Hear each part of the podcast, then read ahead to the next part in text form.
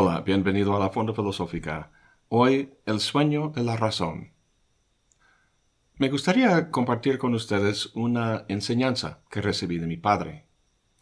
Obviamente he aprendido muchas cosas de mi papá a lo largo de mi vida, pero esta enseñanza en particular la comparto porque resulta ser algo filosófica. No creo que mi padre se haya dado cuenta que me estaba enseñando algo, y yo tampoco me di cuenta de ella en el momento. Es solo en los últimos días que me he dado cuenta del regalo que me hizo. Desde los 18 años de edad, cuando fui a estudiar la universidad, he vivido lejos de mi familia. Primero en Los Ángeles, luego Boston, y durante 26 años aquí en México. Siempre iba de visita cada año, a veces cada dos años, pero últimamente he ido cada seis meses, porque mi padre ya tenía ochenta y tantos años, y pues nadie tiene la vida comprada. El mejor recuerdo que tengo de esos últimos años son los desayunos con mi papá. Yo me levantaba a las seis de la mañana y encontraba a mi papá ya despierto haciendo café en la cocina. Buenos días, papá. Buenos días, mi hijo, respondía. Afuera estaba oscuro todavía y el mundo guardaba silencio, un silencio muy rico en el que un padre y su hijo charlaban tranquilamente.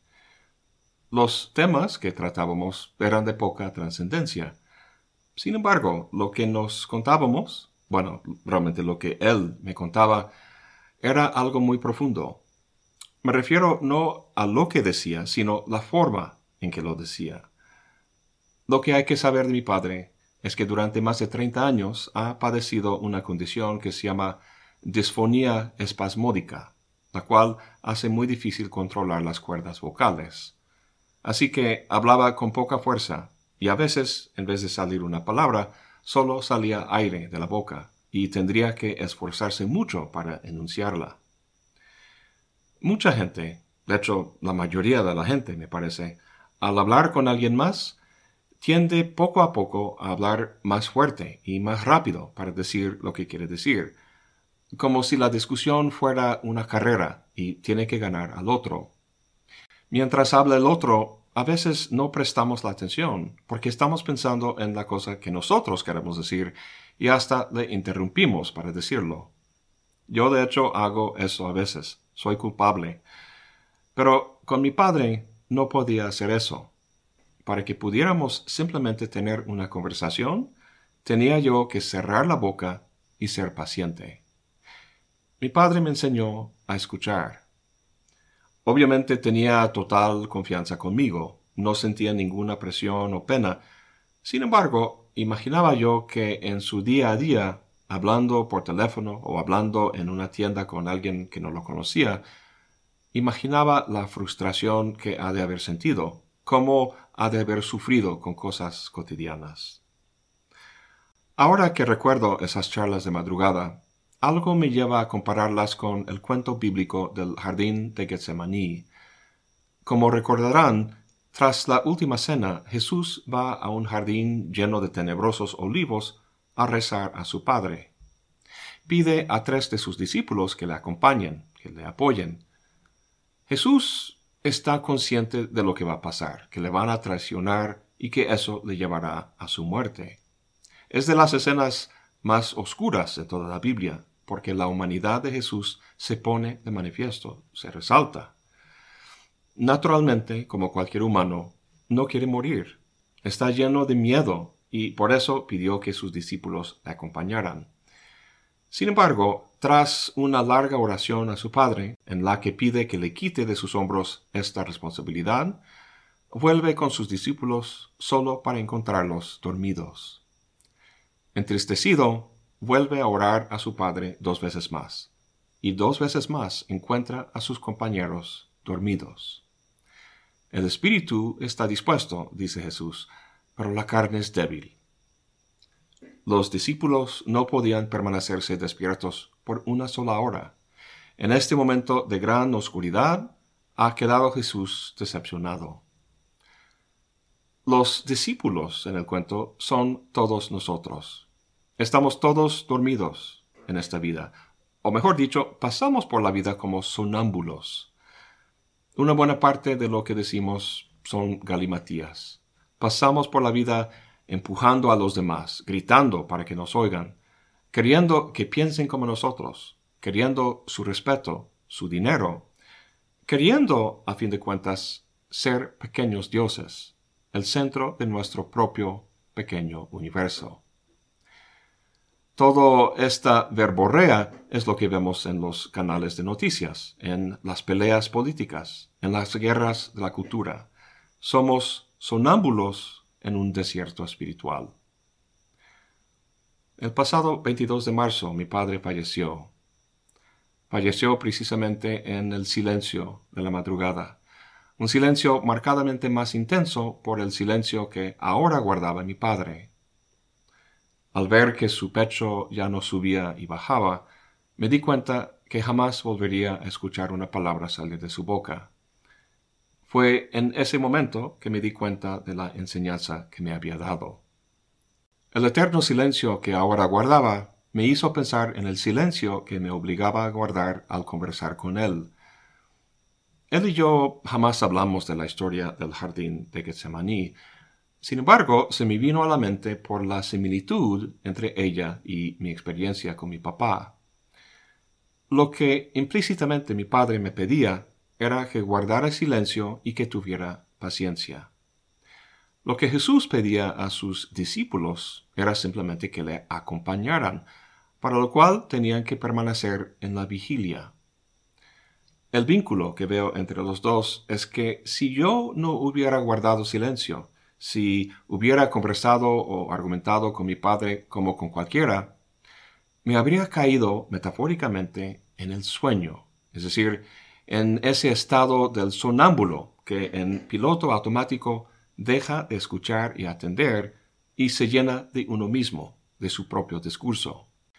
No caí en ese sueño porque amaba a mi papá, pero está claro que no amo a mi prójimo de la misma manera. Con él no mantengo la atenta vigilia, sino que caigo en ese automatismo de la razón. O lo que Goya, en uno de los dibujos de su serie que se llama Los Caprichos, llama el sueño de la razón. El capricho número 43 muestra una persona dormida y a su alrededor un enjambre de murciélagos, búhos y otras espantosas criaturas nocturnas. La leyenda dice el sueño de la razón produce monstruos. Más que enseñarme a escuchar, creo que lo que mi padre me enseñó fue lo cercano que acechan los monstruos, los cuales constituyen un peligro precisamente porque no nos damos cuenta de ellos. Un autor que ha hablado de forma muy incisiva y elocuente sobre esos peligros es el filósofo ruso Lev Shestov. Shestov fue un filósofo existencialista, crítico del racionalismo y el positivismo. Fue leído y admirado por autores como Georges Bataille, Gilles Deleuze, Albert Camus, Isaiah Berlin y D. H. Lawrence, entre otros. Sin embargo, es muy poco conocido hoy en día, incluso por filósofos académicos. Yo no lo conocía hasta leer a Deleuze, quien lo menciona varias veces en su obra. Como existencialista, Shestov opone la vida al pensamiento y el análisis racional. Afirma que, en el fondo, la vida no puede comprenderse con categorías lógicas, sino sólo experimentarse en su singularidad, una singularidad muchas veces quebrada y dolida. La ilustración promovía ideales que sobre papel suenan muy bien. Con la razón, Quería sustituir el conocimiento por la superstición, la autonomía por la dominación, y en general promover un progreso que tuviera la felicidad humana como consecuencia. Shestov no estaba en contra del conocimiento y la felicidad, sino de una concepción de la razón para la cual todo iba en función de ella, una concepción positivista y cientificista que ordena todo en un sistema mecánico. Anticipando el pensamiento de Adorno y Horkheimer, Shestov notaba que la racionalización de la sociedad, su sistematización científica, produjo nuevas formas de dominación y opresión, cuya expresión más dramática fue, quizá, la Primera Guerra Mundial. Edmund Husserl criticaba el mismo fenómeno en su libro sobre la crisis de las ciencias europeas. Freud lo hacía en su obra en general, especialmente en El malestar de la cultura, y artistas como Yeats, Duchamp y Giacometti, entre muchos más, expresaban en su arte una experiencia del hombre lejos del retrato prometido por la ilustración. No pretendo aquí ahondar en los detalles de esta crítica a la ilustración. Lo que me llama la atención de Shestov y lo que le aparta de otros existencialistas es la potente metáfora del sueño que utiliza para describir el dominio de la razón en nuestra experiencia. Adoptar la perspectiva de la razón de forma automática y universal para experimentar y responder a nuestro entorno natural y social es, para Shestov, como convertirse en autómata, un sonámbulo. Hay un cuento de Anton Chekhov que se llama Las grosellas.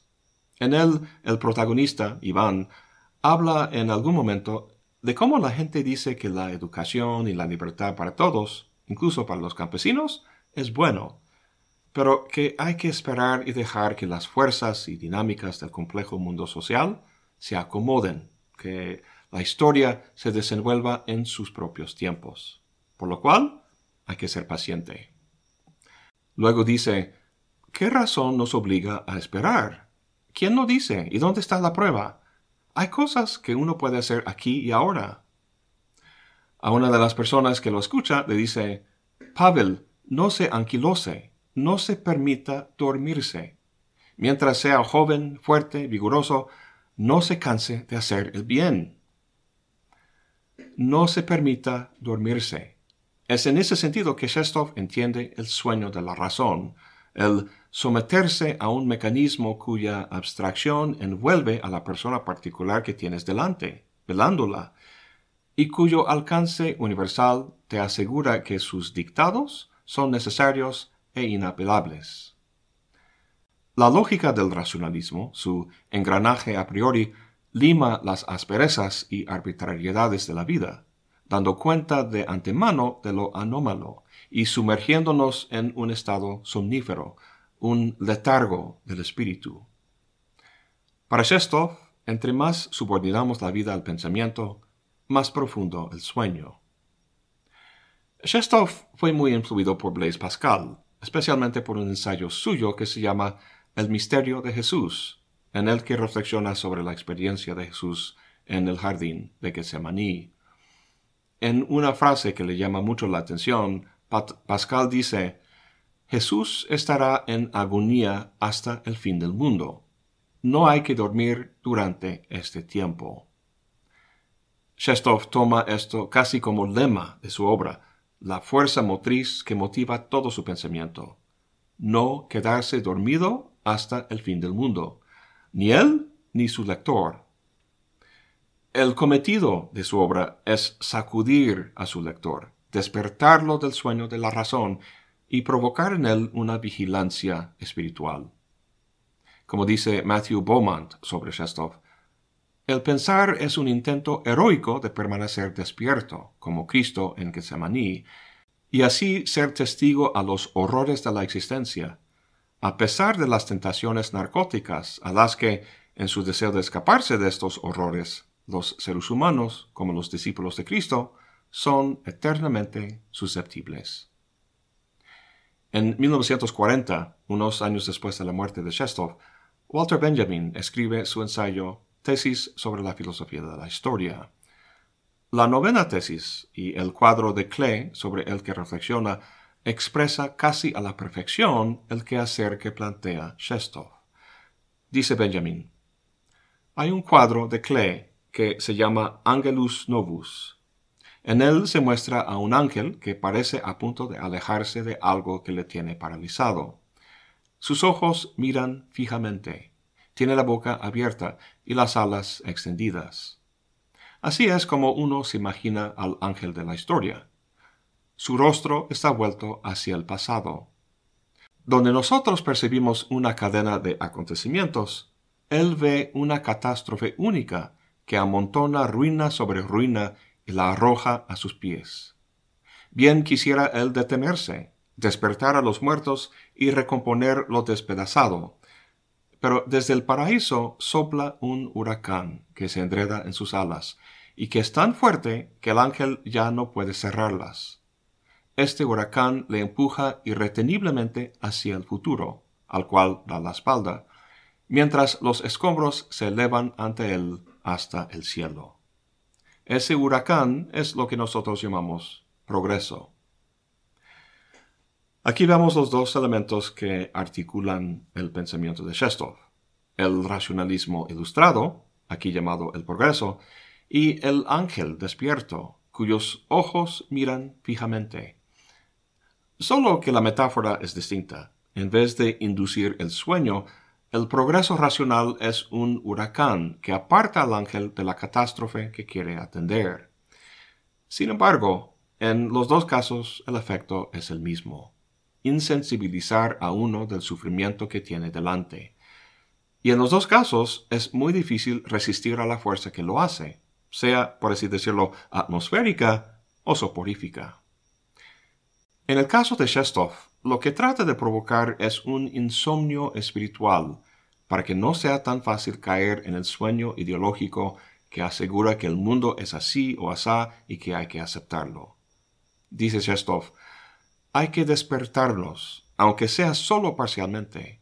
Para ello, lo que normalmente se le hace a una persona dormida debería hacerse a nosotros. A esa persona hay que jalarla, pellizcarla, golpearla, darle cosquillas, y si todo eso no lo logra, medidas más fuertes y heroicas deberían tomarse. La metáfora de despertarse de un sueño es básica en la filosofía. En el budismo, por ejemplo, el sufrimiento que experimentamos se basa sobre una ilusión, de ver el mundo como si soñáramos. Hay que despertarse de ese sueño. De hecho, el nombre Buda significa despierto. Si uno toma un sueño como la realidad, es ignorante. Y hay quienes consideran necesario despertar a la gente de esa ignorancia, como vemos en la caverna de Platón, o en la cultura popular en películas como Matrix y también en Shestov. Sin duda hay grandes diferencias entre estos autores sobre qué significa estar despierto. A pesar de ello, hay que distinguir a esta metáfora en la tradición filosófica de un fenómeno que hoy en día se le parece, pero solo superficialmente. Me refiero al fenómeno de wokeness, que en los Estados Unidos figura mucho últimamente en las guerras de la cultura. Woke es el pretérito del verbo wake, que significa despertar. Tal y como se usa en la cultura de blancos generalmente liberales, se parece mucho al concepto de corrección política que se usaba hace 20 años. Connota una conciencia iluminada, progresista, con respecto a temas de injusticia social. Si eres woke, tienes la actitud o postura éticamente correcta sobre esos temas.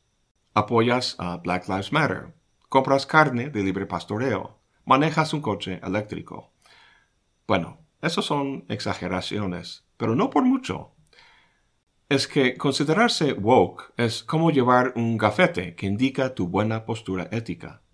Es un señalamiento a los demás que perteneces al tribu correcto a los que están por el lado de la justicia social.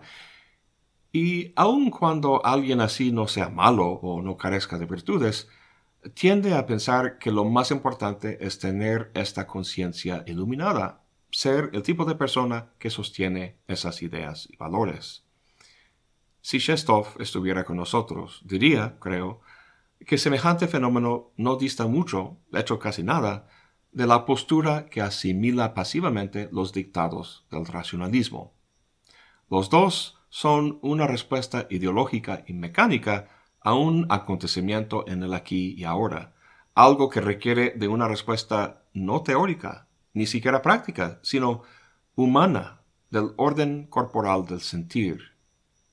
El wokeness o cualquier ideología, al igual que el racionalismo, tiende a adormecer esa capacidad. ¿En qué sentido? Pues fíjate que cuando aprendes la ecuación de la segunda ley del movimiento de Newton, ya no eres ignorante con respecto a objetos que caen en el mundo. Te has despertado, por así decirlo, al secreto de las cosas. El resultado de ese aprendizaje, la ecuación de Newton, simplemente lo aceptas como parte de la naturaleza del mundo y dejas de prestar atención activa al fenómeno de los cuerpos en movimiento. Ese conocimiento se sumerge en la conciencia como si con respecto a ello estuvieras dormido. En sentido práctico, es como si fuéramos físicos sonámbulos. Ahora, Shestov no quiere decir que las ecuaciones de Newton son falsas o que la razón nos es inútil, sino solo que su alcance es limitado. Como dice Hamlet en la famosa obra de Shakespeare, hay más cosas en el cielo y en la tierra, Horacio, de las que han sido soñadas en tu filosofía. Al decir filosofía aquí se refiere a la filosofía natural, o lo que se entendía en su época por ciencia. A lo que voy es que para Shestov, cuando nos despertamos, aquello al que nos despertamos no es un mundo como objeto por conocer, un mundo al que le corresponden conocimientos que archivamos tranquilamente en un cajón onírico, sino más bien un mundo que casi me atrevería a decir es como un sujeto, un sujeto que nos sacude, que nos acusa y sobre todo que nos grita, un grito que no deja dormir. En Platón no encontramos esos gritos. Al salirse de la caverna, uno no encuentra un mundo antagónico, sino un mundo de objetos inteligibles que uno mira, que uno contempla. Como sabemos, la vista, etimológicamente hablando, está a la base de la palabra teoría. Para Shestov, la filosofía no es contemplativa en ese sentido. El filósofo no debería andar de forma desinteresada contemplando las cosas, sino estar inmerso en ellas, afectado por ellas, despierto a ellas. En su discurso sobre el origen de la desigualdad, Jean-Jacques Rousseau dice, es la razón quien engendra el amor propio, y la reflexión lo fortifica. Ella repliega al hombre sobre sí mismo, ella le aparta de todo lo que le molesta o le aflige. Es la filosofía quien le aísla. Por ella dice en secreto, a la vista de un hombre que sufre, muere si quieres, yo estoy seguro, Solo los peligros de la sociedad entera turban el sueño tranquilo del filósofo y le arrancan del lecho. Obviamente no son solo los filósofos los que duermen tranquilos. Volviendo al cuento de Chekhov, el protagonista comenta sobre la curiosa coexistencia de sufrimiento y de felicidad en el mundo. Hay muchos, dice, que se vuelven locos, niños que mueren de la desnutrición, alcohólicos por todos lados. ¿Cómo puede uno ser feliz entre tanta miseria? Dice el protagonista, el feliz se siente bien solo porque los infelices llevan su carga callados. Y sin ese callar, la felicidad sería imposible. Es una hipnosis general. Es necesario que en la puerta de cada hombre satisfecho, feliz, esté parado alguien con un martillo y le recuerde con un martillazo, de modo constante, que hay hombres infelices, que por muy feliz que él sea, la vida tarde o temprano le enseñará sus garras, llegará la desgracia, la enfermedad, la pobreza, la pérdida, y nadie lo verá ni lo oirá a él, como él no ve ni oye ahora a los otros. Pero no hay el hombre con el martillo. El feliz vive a su gusto, y las pequeñas preocupaciones mundanas lo inquietan levemente como el viento al roble, y todo está a favor. De alguna manera, el protagonista siente ese martillazo y reconoce, como dice, cuán satisfecho y feliz estaba yo también. En ese momento se despierta, en el sentido de Shestov, y luego vienen las palabras que cité anteriormente. Pavel no se anquilose, no se permita dormirse. Mientras sea joven, fuerte, vigoroso, no se canse de hacer el bien.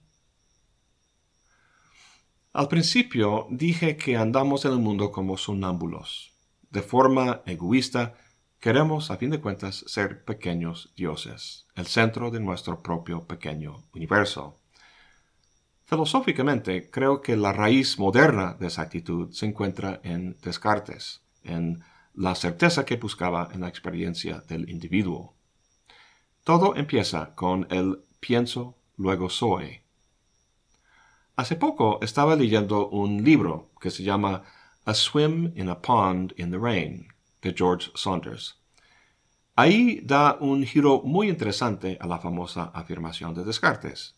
Dice, pienso, luego estoy equivocado. Lo que me interesa es lo que dice posteriormente, pero primero quiero entender lo que quiere decir con esto. Todos sabemos que lo que oímos y vemos es una muy pequeña fracción de la información que existe a nuestro alrededor. La razón por la que captamos tan poca información tiene que ver en parte con los límites de nuestros sentidos. El búho, por ejemplo, ve mucho mejor que nosotros, y el perro huele olores para nosotros desconocidos. Pero también tiene que ver con las necesidades de la supervivencia biológica. No necesitamos más que un rango muy estrecho de la información disponible para sobrevivir. No vemos o oímos todo lo que hay para ver y oír, sino solo aquello que es biológicamente relevante. El punto es que lo que sucede con el oído y la vista sucede también con el pensamiento. Dice Saunders, el momento que nos despertamos en la mañana, el cuento empieza. Aquí estoy, en mi cama. Soy buen trabajador, buen padre, un esposo decente, un tipo que siempre se esfuerza en hacerlo mejor. Vaya, cómo duele la espalda. Ha de ser por ese maldito gimnasio. Todos nos despertamos en la mañana, pero no nos despertamos a el mundo, sino a un mundo de nuestra creación, un mundo creado por nuestros pensamientos, por nuestras palabras. Este mundo se crea porque un ser en particular, o sea, yo, está tratando de sobrevivir. El cosmos en que me encuentro es vasto, pero ocupo una porción muy pequeña de él, del cual veo todo. No debe de sorprender que el punto que ocupo es el justo centro del universo. Todo gira alrededor de mis intereses. Soy la estrella de la película cósmica, por así decirlo. Y de esta manera confundo el pequeño mundo que he hecho con el mundo en su totalidad. Esto es lo que Saunders quiere decir cuando dice pienso, luego me equivoco. Dado que me considero ubicado en el justo centro de todo, la narrativa que voy tejiendo sobre mi experiencia se convierte en certezas, certezas muy duras que chocan con las certezas de otros egos en el cosmos. Volvamos a las palabras de Saunders. Pienso, luego me equivoco. Posteriormente hablo, y mi equivocación cae sobre alguien que también piensa equivocadamente, por lo que ya hay dos que piensan de forma equivocada. Y siendo humanos, no aguantamos pensar sin tomar acción, lo cual solo hace que las cosas se empeoren. El drama entero de la vida en la Tierra consiste en lo siguiente. Ego número uno va paseando en el mundo, donde se topa con ego número 2. Los dos, considerándose cada uno como el centro del universo, estima altamente a sí mismo y de inmediato entiende todo de forma ligeramente equivocada. Cada quien se considera como el centro del universo. Esta sesgada consideración de cada quien es el problema. Lo que hace falta es una reconsideración, lo cual no es fácil muchas veces tiene que ser forzada. El resultado, como dice Shestov, de jaladas, pellizcos o golpes. La literatura, como la de Chekhov, es otra posibilidad, ya que es capaz de descentrarnos al ponernos en los zapatos de otro. A veces basta un hombre viejo con dificultades para hablar. En los Estados Unidos, en el funeral de uno, se acostumbra dar un discurso que en inglés se llama eulogy o eulogía, lo cual significa literalmente buen discurso o verdadero discurso. Se trata de hablar sobre la vida del difunto, de sus virtudes y el impacto que tuvo en la vida de otros. Eso lo hice para mi padre en la misa que le tuvimos, y ahí hablé como hijo. Pero quería también hacerle una eulogía como filósofo. Y pues este video, por bien o por mal, es el resultado. Mi padre no dejó una filosofía, ningún sistema de pensamiento, pero sí dejó un hombre en el que milagrosamente nació el amor a la sabiduría. Él disfruta ahora de un sueño eterno, un sueño ahora sí de las buenas, y yo aquí con el recuerdo de esas charlas de madrugada en las que sutilmente me enseñó mantener a raya a los monstruos. Eso es todo por hoy. Gracias por acompañarme. Hasta la próxima y buen provecho.